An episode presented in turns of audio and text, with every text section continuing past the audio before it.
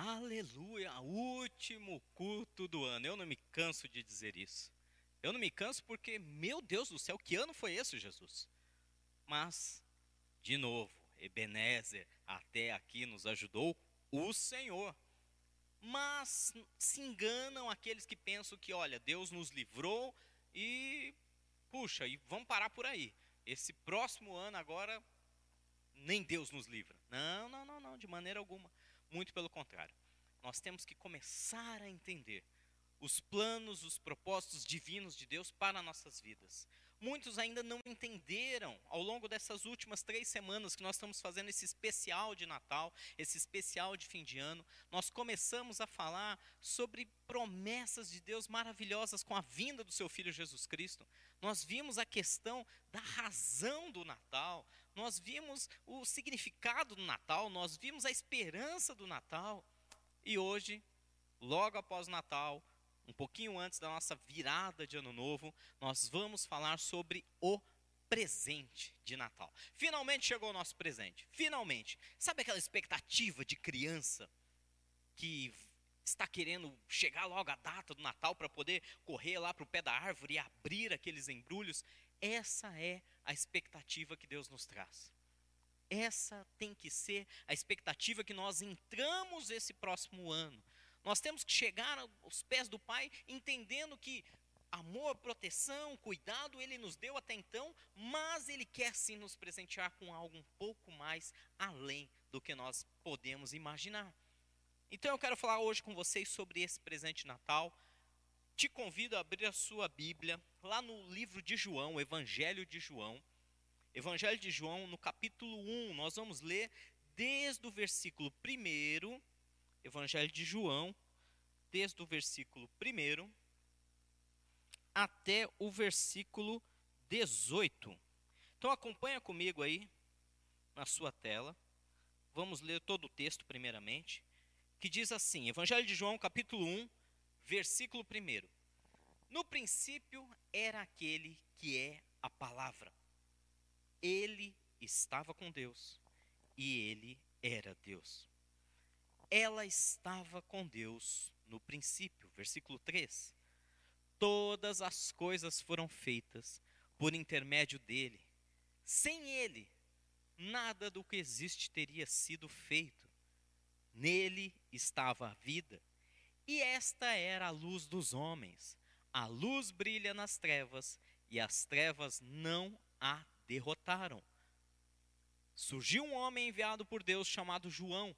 Ele veio como testemunha para testificar acerca da luz, a fim de que por meio dele todos os homens crescem.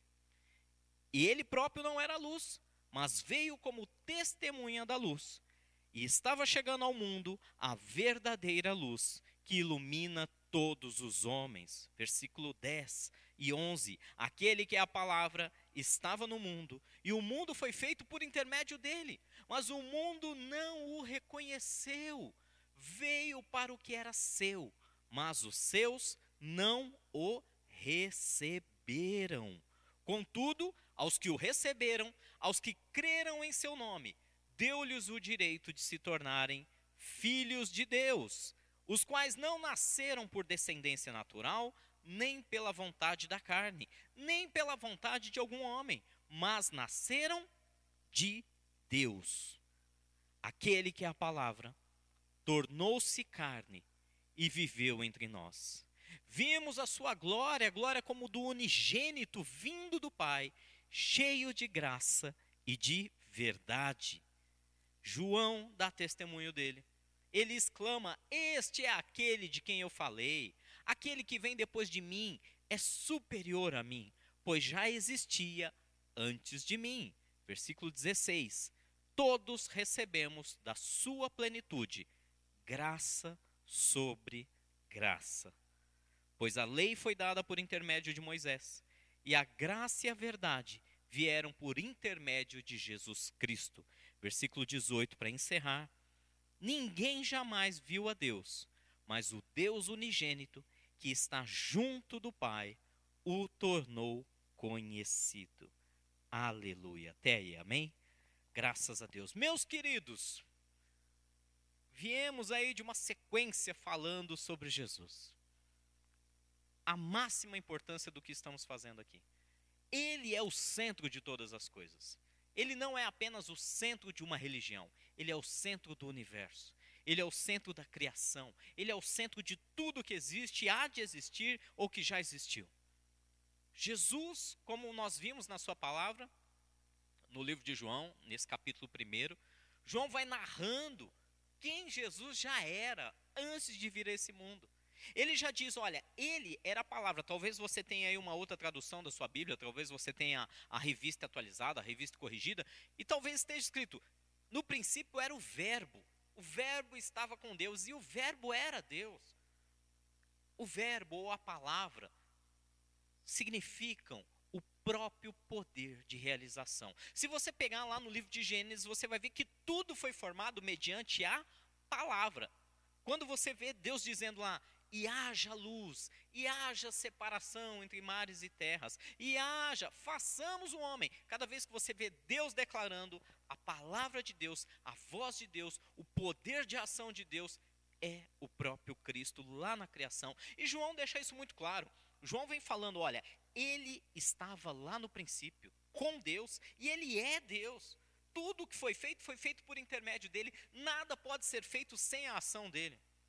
Jesus é essa palavra.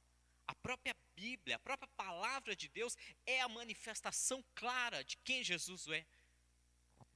Mas a Bíblia também explica que nós, como seres humanos, nós pecamos, nós nos afastamos de Deus, nós deixamos a glória da comunhão íntima com o Senhor. E ele sabendo, conhecendo nossos erros, conhecendo nossos pecados, sabendo das nossas falhas, sabendo de tudo aquilo que nós não conseguiríamos fazer sem ele, por mais que ele nos deixou a palavra escrita, ele olha para a humanidade e diz: Eu não posso deixar ela assim perdida. Eu já dei as instruções. As instruções estão claras, estão escritas lá. Mas eles ainda não estão entendendo. Eu preciso transformar esta palavra em algo que eles também vejam, toquem, sintam e experimentem. E daí vem a brilhante ideia de reconciliação de Deus. Enviar a si mesmo, ou o seu próprio filho, uma parte de si, para esse mundo em terra, em carne, em osso, para viver entre nós, sofrer entre nós, sentir como nós, mas acima de tudo, para nos resgatar de novo para os braços do Pai. Então eu quero falar com você hoje nessa manhã sobre o nosso grande presente de Natal, o qual obviamente é Jesus. Falar, ah, pastor, mas Jesus é um presente legal. Eu pensei que, que hoje você ia dizer que eu ia ganhar um carro novo, uma casa nova, um novo empreendimento, um novo negócio. Não.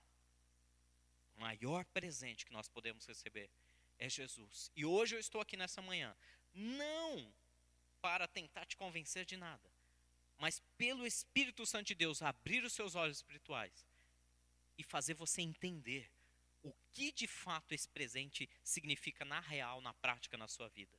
Amém? Eu quero falar com vocês, justamente em cima desse texto, sobre algumas características, na verdade, quatro características importantíssimas que Jesus veio fazer e por que ele se torna esse presente. Eu quero falar com vocês da primeira característica aí na tela para vocês, vamos lá, que entre várias coisas que Jesus veio fazer, Claro que você pode pegar aí um, uma base teológica e nós vamos encontrar muitas outras coisas que Jesus veio fazer. Mas um resumo em cima desta passagem exclusiva de João, capítulo 1, Jesus veio revelar o Pai. Olha o que está escrito aí em João capítulo 1, lá no versículo 18, foi o último versículo que nós lemos. Vamos ler novamente. Ninguém jamais viu a Deus, mas o Deus unigênito, que está junto do Pai, o tornou conhecido. Amém? Então, a primeira coisa que nós precisamos entender nessa manhã sobre esse presente. Jesus veio nos revelar o Pai. Jesus veio nos mostrar quem Deus é. Isso, gente, já é motivo para a gente sair daqui completamente transformado. Nós, entenda que nós estávamos totalmente separados do Pai. Nós estávamos completamente distantes da mente do Senhor, dos olhos do Senhor, do coração do Senhor. Nós estávamos completamente desgarrados, fazendo o que dava na nossa cabeça. Mas vem o próprio Cristo. Deixa a sua glória, como você já aprendeu nas últimas três semanas. Deixa a sua adoração, porque os anjos o adoravam 24 horas por dia. Desce, nasce como uma criança, no meio de condições que nós não queríamos que nossos filhos nascessem. No meio do nada. Usando ali uma, um coxo, né, uma manjedoura, é um coxo, que era usado para alimentar animais, como berço. Cercado ali por um lugar totalmente ermo, por alguns animais, e pela presença daqueles homens que seguiram a estrela e vieram para adorá-lo e trazer os seus presentes. Quando Jesus deixa a sua glória e faz isso, ele tem alguns objetivos muito claros. E à medida que ele vai crescendo e se tornando adulto, ele começa a manifestar essas características. A primeira é que ela veio revelar o Pai. O que isso simboliza na prática? Na prática, nós temos uma ideia muito vaga de quem o Pai é, de quem o Deus Criador do universo é. A nossa ideia é muito limitada.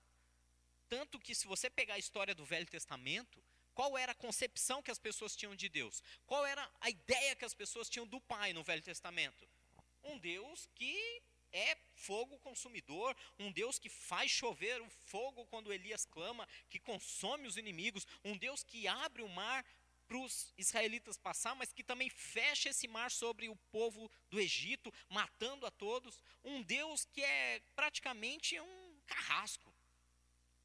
As pessoas não compreendiam ao olhar para a palavra de Deus, a palavra escrita, não a palavra viva, encarnada, que é o próprio Cristo, mas as pessoas não entendiam que Deus é um Deus de amor e que ele só estava zelando por aquele povo que fez um voto e consagrou a sua vida a ele. As pessoas olham o Deus do Velho Testamento como um Deus destruidor, um, um carrasco, um sanguinário, quando na verdade ele é um pai que ama incondicionalmente. E por amar incondicionalmente o seu filho, ele faz o que tiver que fazer pelo seu filho. Ele faz o que tiver que fazer. Ele morre pelo seu filho, e assim enviou Jesus, que morreu pela humanidade. Ele mata pelo seu filho. O que você não faria pelo seu filho numa situação de risco? Uma situação de perigo? Com certeza você faria o que tiver que fazer para que o seu filho fosse salvo. Só que as pessoas não entendiam isso. Não entendiam que Israel, até então, era o único povo comprometido com o Deus Pai. Era um único povo, e por ser um único povo comprometido, Deus prometia, abençoava, os livrava e literalmente fazia o que tiver que fazer para que eles tivessem cuidados. A não ser, obviamente, quando eles enfiavam o pé na jaca, pecavam descaradamente, quando eles desobedeciam às palavras de Deus de uma maneira tão brutal que Deus mandava um profeta ainda falando: não faça isso. Se fizer, vai ter consequências. Mas eles faziam mesmo assim, e aí é igual uma educação de um filho, eles tinham que passar por momentos difíceis. Não que Deus os castigava, mas Deus tirava a sua proteção e aí eles estavam por conta e obviamente caíam nas mãos dos inimigos. Porém, Jesus veio transformar esse conceito que as pessoas tinham de um Deus distante, carrasco, rude, e ele veio revelar quem o Pai é. Daí, Jesus usa tantas vezes essa expressão, Pai. O Pai. Eu já falei isso aqui em algumas pregações atrás. Talvez você teve um privilégio de ter um bom pai. Ou você pode dizer, não, Rogério, eu não, não tive. Infelizmente, minha relação com meu pai nunca foi boa. Então, quando, quando eu ouço a palavra pai, eu não consigo ter uma boa ideia de quem Deus é. Mas eu quero que você traga esse conceito. Um pai perfeito. Um pai zeloso, amoroso, que ensina, que educa, que protege, que provê, que ama, que abraça, que brinca junto, que educa, que mostra como o mundo funciona que abre o seu coração, que mostra até mesmo suas falhas para que você não caia nos mesmos erros que ele caiu. Esse é o Pai que Jesus veio revelar. Esse é o Pai que Jesus quer manifestar em nossas vidas. Então, Ele quer que nós conheçamos o Pai, para que então possamos entender o que esse Pai tem de desejo e de amor por nós. Amém? Existe um segundo ponto aí na tela para você, muito importante. Esse, obviamente, não podemos ignorar de maneira alguma. Que Jesus veio derrotar as trevas. Eu vou dizer mais uma vez: Jesus veio derrotar as trevas. Olha o que está escrito aí no Evangelho de João, capítulo 1, versículos 4 e 5. Nele estava a vida, e esta era a luz dos homens. A luz brilha nas trevas, e as trevas não a derrotaram. Amém? Amém? Estava a vida nele. Jesus continha a vida dentro de si mesmo. E a palavra de Deus nos explica aí no livro de João, no capítulo 1, versículos 4 e 5, que esta vida é luz. É a luz que ilumina todos os homens. E ainda diz mais, que essa luz ela brilha nas trevas de tal maneira que as trevas não a derrotaram. Então, meu querido, deixa eu explicar uma coisa muito prática para você hoje nessa manhã. Assim como Jesus veio revelar o Pai, Jesus veio destruir as obras do diabo. Ele veio destruir as ciladas de Satanás contra a sua vida, contra a minha vida. Ele veio destruir o império do mal que tenta nos consumir. Ele, a própria luz, e a palavra diz, diz que essa luz brilha nos homens, ele se manifesta até os homens, e essa luz não pode ser derrotada pelas trevas. É muito simples, algumas pessoas têm um conceito errôneo, algumas pessoas trazem ah, todo aquele conceito oriental de yin e yang, né? de luz e trevas, de um equilíbrio harmônico entre o bem e o mal. Deixa eu deixar uma coisa muito clara para vocês: esse equilíbrio não existe. Onde Deus chega, as trevas dissipam. Onde Deus se manifesta, as trevas acabam, são derrotadas. Não existe esse equilíbrio de forças. Não existe esse braço de ferro medindo forças entre Deus e o diabo. Deus é infinitamente superior em poder, em tudo, em força, em capacidade. A diferença, fala, ah, então por que, que ainda existem as trevas? As trevas ainda existem porque o nosso coração se inclina para elas. Os nossos corações ainda desejam algumas coisas das trevas. E vocês sabem muito bem do que eu estou falando. Pecados, desejos ocultos, ímpios, pensamentos. Nós ainda gostamos. Essa é uma palavra que ninguém gosta de ouvir, mas é a verdade. Nós ainda gostamos de algumas coisas da escuridão. Nós ainda desejamos algumas coisas ocultas. E somente um filho de Deus liberto pela luz do Senhor pode romper com as trevas de uma vez por todas. Talvez você está aí na sua casa e está pensando, é, pastor, eu 2020 foi um ano difícil e, e eu estava me sentindo mal e eu precisava de algum alívio. Então eu acabei me recorrendo a alguns pecados de estimação para tentar afagar um pouquinho o meu ego. Foi difícil. E aí alguns vão para a bebida, outros vão para pornografia, outros vão para mentira, outros se deixam levar uh, por mamon e num tempo tão difícil de dinheiro só pensa em dinheiro e só pensa em como vai pagar as contas e entra em desespero e quando vai ver está afundado nas trevas. Meu querido, Jesus veio revelar o Pai, um Pai de amor, um Pai de luz, mas ele também veio destruir as trevas e não está se referindo apenas à vitória dele na cruz do Calvário, quando ele destronou a morte e Satanás, está se referindo ao dia a dia, a eu e você. Hoje, por exemplo, aqui ó, domingo, dia 27 de dezembro de 2020, Jesus veio manifestar sua luz hoje, aqui e agora entre nós, quebrando todas as obras de Satanás. Hoje Deus quer fazer uma limpeza, Deus quer ligar um holofote dentro de você, fazer essa luz brilhar, fazer todo esse pecado, essa mentira, essa agonia, essa angústia, essa mágoa, esse sentimento ruim. E, obviamente, levar junto todos os velhos hábitos pecaminosos. Jesus quer fazer isso agora, comigo e com você. Deixa a luz de Jesus brilhar na sua vida. Não existe essa de um confronto. Volto a dizer, não existe confronto igual. É muito simples. Você está num lugar totalmente escuro, uma sala, um quarto fechado, sem janelas, sem iluminação, sem nenhuma fonte de luz. E você está no meio das trevas. Basta você ligar uma lanterna, acender uma lâmpada, acabou. as trevas dissipam. Assim é Jesus em nossas vidas. Ele veio revelar o Pai e ele veio derrotar as trevas que tentam nos agredir. Mas nós precisamos nos posicionar, amém? E por isso vem aí o terceiro ponto que eu quero que você acompanhe comigo aí na tela para você. Jesus veio nos salvar. Ufa! Revela o Pai de amor, manifesta a luz para que as trevas não tenham força e finalmente nos convida a entrar na presença do Pai, a nos tornar filhos. Olha o que está escrito aí no livro de João, capítulo 1, no versículo 12. Contudo, contudo, aos que o receberam, aos que creram em seu nome, deu-lhes o direito. A palavra é essa, um direito de se tornarem filhos de Deus. Amém? Amém?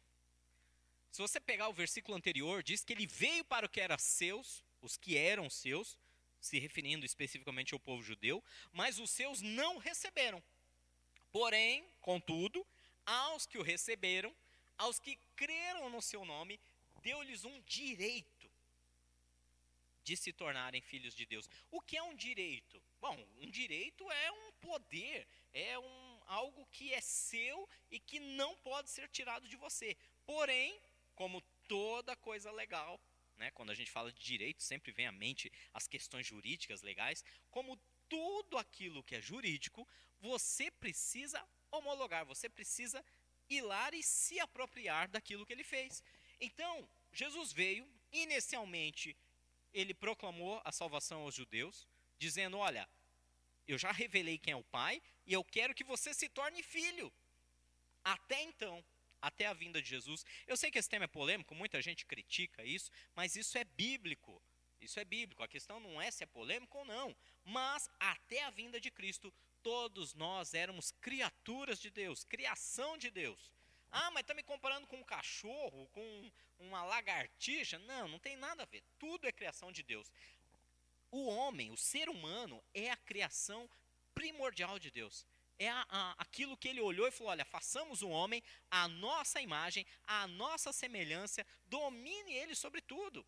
Ou seja, nós somos a obra-prima de Deus. Do mesmo jeito que, sei lá, a, a, o teto da Capela Sistina é a maior obra-prima de, de, de, é, de Da Vinci, nós temos aqui o ser humano como a maior obra-prima que Deus criou.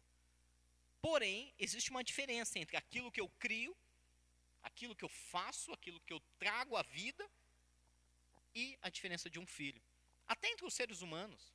Né? As pessoas dizem aí com muita razão: olha, colocar filho no mundo é fácil, difícil é ser pai.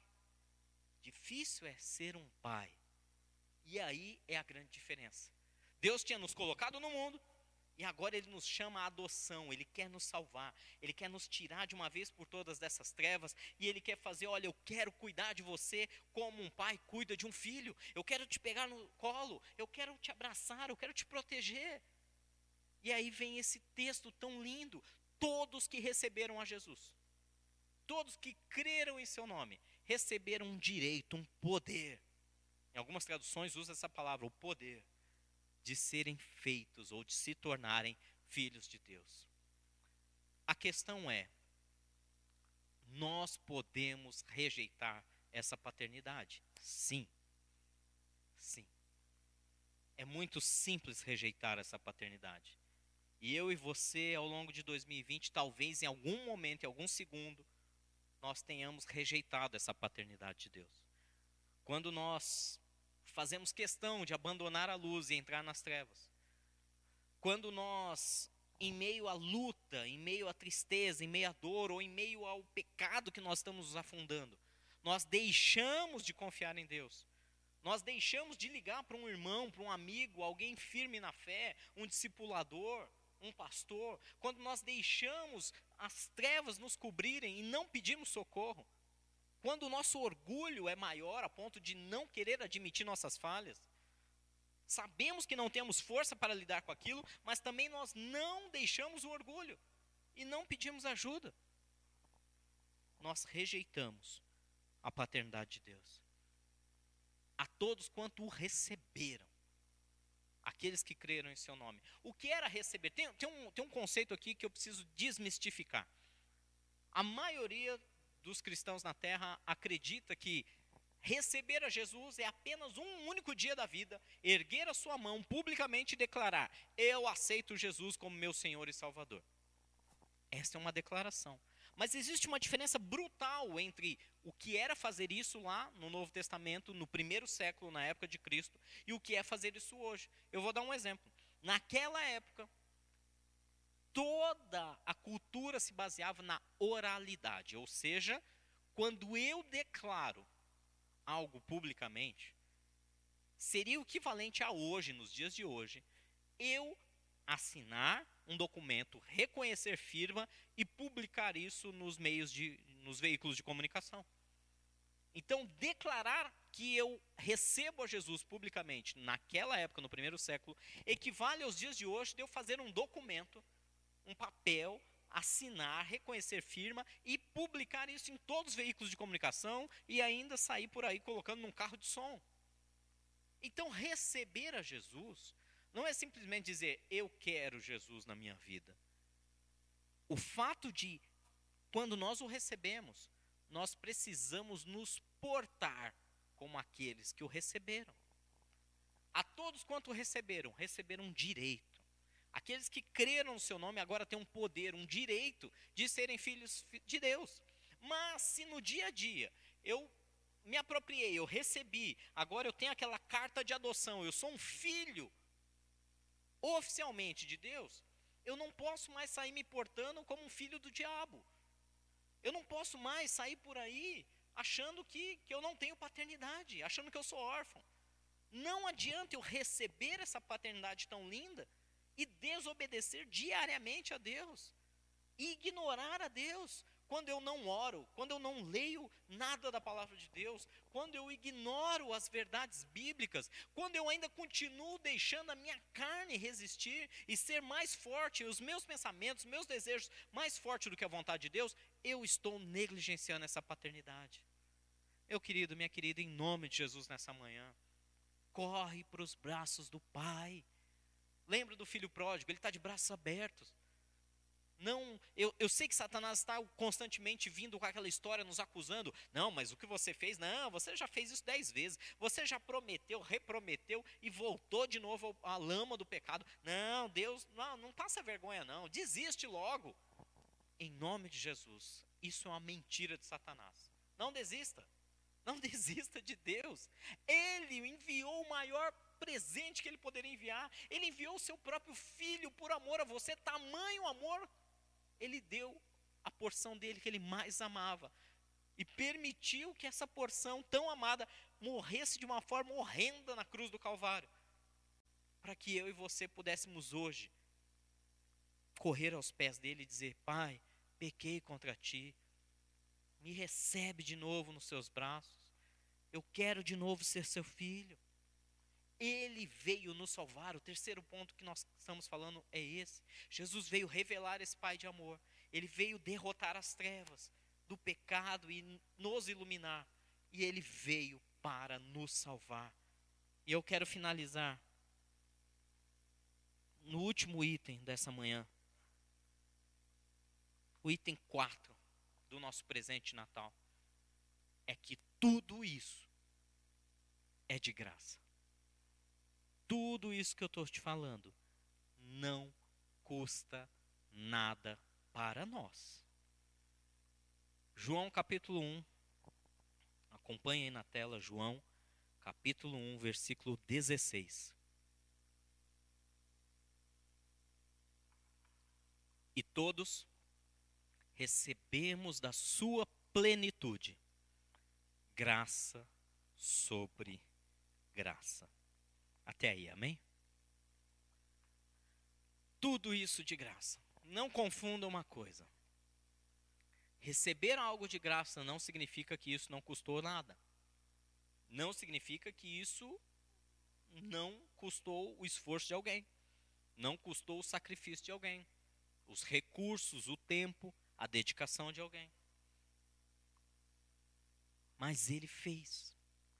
Jesus deixou a sua glória, ele veio a esse mundo, nasceu como homem, viveu entre nós, andou entre nós, manifestou a palavra viva, ele foi a palavra de Deus encarnada entre nós. Provou isso através do seu amor, do seu cuidado, das curas, dos milagres, dos ensinamentos, dos discípulos que formou. Tudo isso foi claro. Mas não confunda, isso custou muito para ele. Muito, muito. O preço que Jesus pagou, nada e ninguém nessa terra pode ser comparado a esse preço. Nada que nós venhamos a fazer, nada que algum falso Messias venha a tentar se comparar, nada vai se comparar a isso. E sabe por que nunca nada vai se comparar a esse sacrifício? Porque somente o próprio Deus, deixando a sua glória, deixando a sua adoração e vindo a viver entre nós, ninguém tem poder para fazer isso, porque ninguém é Deus, só Ele. Só Ele. E o que eu quero te dizer nessa manhã é que, apesar de chegar para nós completamente de graça, free, na faixa, liberado, para Ele custou muito. Para Ele custou muito. Mas Ele veio revelar ao Pai. Ele veio destruir as trevas, derrotar as trevas. Ele veio nos reconciliar com Deus, nos salvar. Ele veio nos fazer filhos por adoção, por direito, por poder. E ele veio fazer isso para que você não tenha que gastar nem um centavo para isso. Nem um centavo para isso. Tudo bem que né, nós tivemos tempos terríveis na história do cristianismo que você tinha que pagar para ir para o céu. E ainda vivemos. Não, não foi só na Idade Média, não. Não foi só com a igreja romana. Ainda vivemos isso. Infelizmente, em muitas igrejas evangélicas. Um, uma espécie de barganha. Que somente pagando, somente dando dinheiro para as igrejas. Ah, é aí que você vai alcançar o céu. Não, não, não. Esquece tudo isso. É tudo de graça. É tudo de graça. Ele já pagou o preço ele não te cobra, ele não pede. Ele sim, simplesmente olha para você e fala: Eu te amo. Por isso eu revelo o Pai de amor. Por isso eu te liberto das trevas. Por isso eu te trago para o seio da família e te faço um filho, te salvando de toda a eternidade que pode querer destruir você.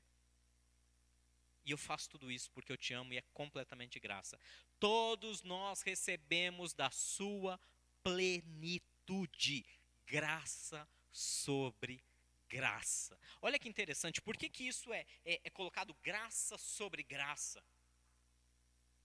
A graça de Deus em nos, a, nos chamar à sua presença, colocada sobre o preço, que para nós não custa nada, graça sobre graça. A plenitude de Deus é isso. Mas aí eu te pergunto: como bons ocidentais que nós somos, né? Como bons brasileiros, principalmente, nós temos um mau hábito. Nós temos, eu falo, você sabe que eu não estou inventando nada, que aquilo que parece que não é cobrado, parece que a gente não valoriza. Já percebeu que isso faz parte da nossa cultura? Já percebeu? Eu vou dar um exemplo.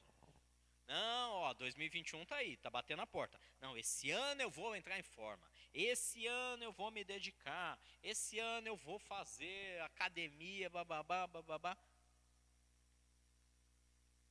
Aí a pessoa pensa: olha, tem uma academia, é, sei lá, vamos pegar aqui a, nossa, a prefeitura aqui da nossa região. Nós temos Barueri, Santana de Parnaíba ah, a, a, prefeitura oferece uma série de práticas esportivas gratuitas. Basta você se inscrever e ir lá e praticar. É de graça. Ah, hoje não vou não. Hoje estou cansado. Hoje está frio. Hoje eu dormi mal. E a gente começa a não ir. Por quê? Porque é de graça, não valoriza. Aí vem aquele pensamento: não, mas agora eu paguei. Eu vou pagar uma academia, eu vou pagar um personal trainer. Não, gente, eu já paguei. Oh, já, já, já, já mordeu o meu bolso aqui. Eu já paguei, agora eu tenho que ir. É assim ou não é? A nossa cultura do brasileiro principalmente, do ocidente todo é assim, mas o brasileiro parece que ele ganha nesse sentido. Que quando algo vem de graça, ele desconfia. Quando algo vem de graça, ele não valoriza. Mas nós precisamos agora começar a entender como os povos do Oriente, como eram o povo em Jerusalém no século I. Quando Jesus, quando João, na verdade, disse essas palavras: Recebemos da plenitude de Deus graça sobre graça. Precisamos entender, precisamos, pelo Espírito Santo de Deus nessa manhã, compreender que se estamos recebendo isso, alguém pagou um preço muito alto e seria uma falta de respeito, uma falta de compromisso, seria um verdadeiro desprezo, um tapa na cara, se nós ignorarmos esse sacrifício e desdenharmos desse evangelho da graça. Literalmente é isso. Nós precisamos nessa manhã, eu e você, entendermos que Jesus veio revelar ao Pai. Ele veio destruir ou completamente vencer as trevas, as trevas que há em nós, não somente o diabo, mas aquelas trevas que tentam viver ainda em nossos corações. Ele veio também, em terceiro ponto, para nos salvar, para nos trazer essa adoção. E ele veio fazer isso de uma maneira tão graciosa e sem nenhum custo para nós, que deveria nos constranger a tal ponto de nós dizermos: eu não posso ignorar esse chamado. Eu não posso negligenciar essa graça. Eu preciso receber o meu presente de Natal. Nessa manhã você possa entender isso. Que quando você recebia lá na sua infância, lembra? Quando você recebia o seu presente de Natal, nós fomos educados de uma maneira que, olha, se você for um menino bonzinho, pelo menos era assim comigo. Se você for um menino bonzinho, se você se comportar, no final do ano você vai ganhar tal presente. E sabe o que é o pior? Que nós criamos uma mentalidade absurda de, ah, de merecimento, de meritocracia. Então nós achamos que porque eu fiz, porque eu sou bom, eu recebo. Não, nenhum de nós é bom o suficiente para receber misericórdia. Nenhum de nós é bom o suficiente para receber salvação assim de graça. Nenhum de nós conseguiria pagar o preço para ser assim. Mas ele nos deu mesmo assim. Imagine que você lutou para ser um bom menino esse ano, você lutou para ser uma boa menina. Mas os teus instintos carnais fizeram com que você fosse briguento, você não confiasse, você respondesse, você murmurasse. E aí chega o seu pai de amor e fala: mesmo você não merecendo, porque você não mereceu, eu quero te mostrar o quanto eu te amo e eu estou te entregando esse presente. Ah, Rogério, mas aí não corre o risco de ficarmos mimados, porque mesmo desobedecendo nós recebemos? Não, não estou falando de mimo. Eu estou falando de céu e inferno. Eu estou falando de perdição eterna. Eu estou falando de, neste mundo, sofrer angústias, depressões, iras, falta de perdão, coisas que nos consomem a alma, e talvez você está vivendo isso agora ao nos assistir. E eu estou dizendo ainda de uma vida eterna, que pode ser ao lado de Deus, nos braços do Pai, ou pode ser num lugar completamente de trevas, de dor, de angústia e de lágrimas. Não se trata aqui de mimar um filho, dando para ele algo que ele não merece. Se trata aqui de um amor tão grande que Deus não quer ver a mim e a você perecendo na eternidade. Ele nos quer junto dele. E ele quer, através do amor, nos constranger. Não para que continuemos pecando, não para que continuemos afrontando o amor dele, mas para que isso nos constranja a tal ponto de falar: olha, eu preciso mudar, eu preciso do Senhor. Graça sobre graça. Ele veio revelar ao Pai, destruir as trevas, nos salvar nos fazendo ser adotados em amor pelo Pai. E principalmente, fez tudo isso de graça. Agora eu te pergunto hoje, nessa manhã, qual é a sua postura? frente a isso? Você rejeita, você ignora a graça, você continua tentando fazer do seu jeito, cheio de trevas, de pecados, de medos, você continua preso na angústia, ou você deixa essa graça invadir, a ponto de te constranger e você entregar o seu coração e receber graciosamente o seu presente Natal. Deixa Jesus voltar a reinar em sua vida hoje. É um convite. Receba o presente de Deus. Foi um ano muito difícil. E agora é hora de recomeçar. Nunca é tarde enquanto há fôlego de vida. Enquanto você respira, o Espírito Santo ainda pode fazer um milagre. Ele ainda pode te curar, ele ainda pode te libertar, ele ainda pode arrancar essas trevas que estão no seu coração. Ele ainda pode resolver sim problemas financeiros, ele ainda pode sim resolver problemas de relacionamento, mas acima de tudo, ele quer te trazer para o colo dele e ele quer te abençoar. Eu te convido a fechar os seus olhos nessa manhã, eu quero orar com você. Nesse último culto do ano, feche seus olhos. Pai amado, em nome do seu Filho, Senhor Jesus Cristo, aquele que veio a esse mundo e que se tornou carne para nos salvar, nos libertar, que veio nos revelar quem tu realmente é. Em nome desse seu Filho amado, Jesus Cristo, nós clamamos nessa manhã. Entendemos a Sua palavra, entendemos o seu presente para nós, entendemos que nós não merecemos tamanho amor. Se nós olharmos para os nossos atos, se nós olharmos para os nossos pensamentos, se nós olharmos para o nosso coração, Senhor, para os nossos sentimentos, literalmente, nós merecemos ficar longe do Senhor. Pai, literalmente, Satanás nos acusa dizendo é melhor mesmo ficar longe, porque nós sentimos vergonha, muitas vezes, de entrar na Sua presença. Mas nessa manhã, pelo poder do teu Espírito Santo, vai operando nos nossos corações. Visita os lares de cada um dos meus irmãos, daqueles que estão bem, daqueles que estão firmes na fé com o Senhor. Visita também os lares daqueles que estão abatidos, que há tempos já não participam da comunhão da igreja, nem sequer online. Visita esses homens e mulheres, esses jovens agora, Senhor, e traz uma transformação.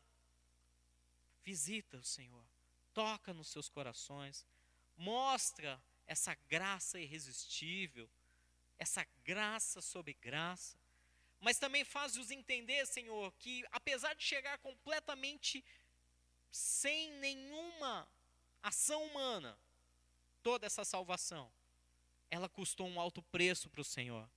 Ela custou o Senhor deixar sua própria glória, todo o seu poder, todo o seu domínio celestial e andar entre nós, entre pessoas que mentem, que enganam, que se aproveitam, que usurpam umas das outras.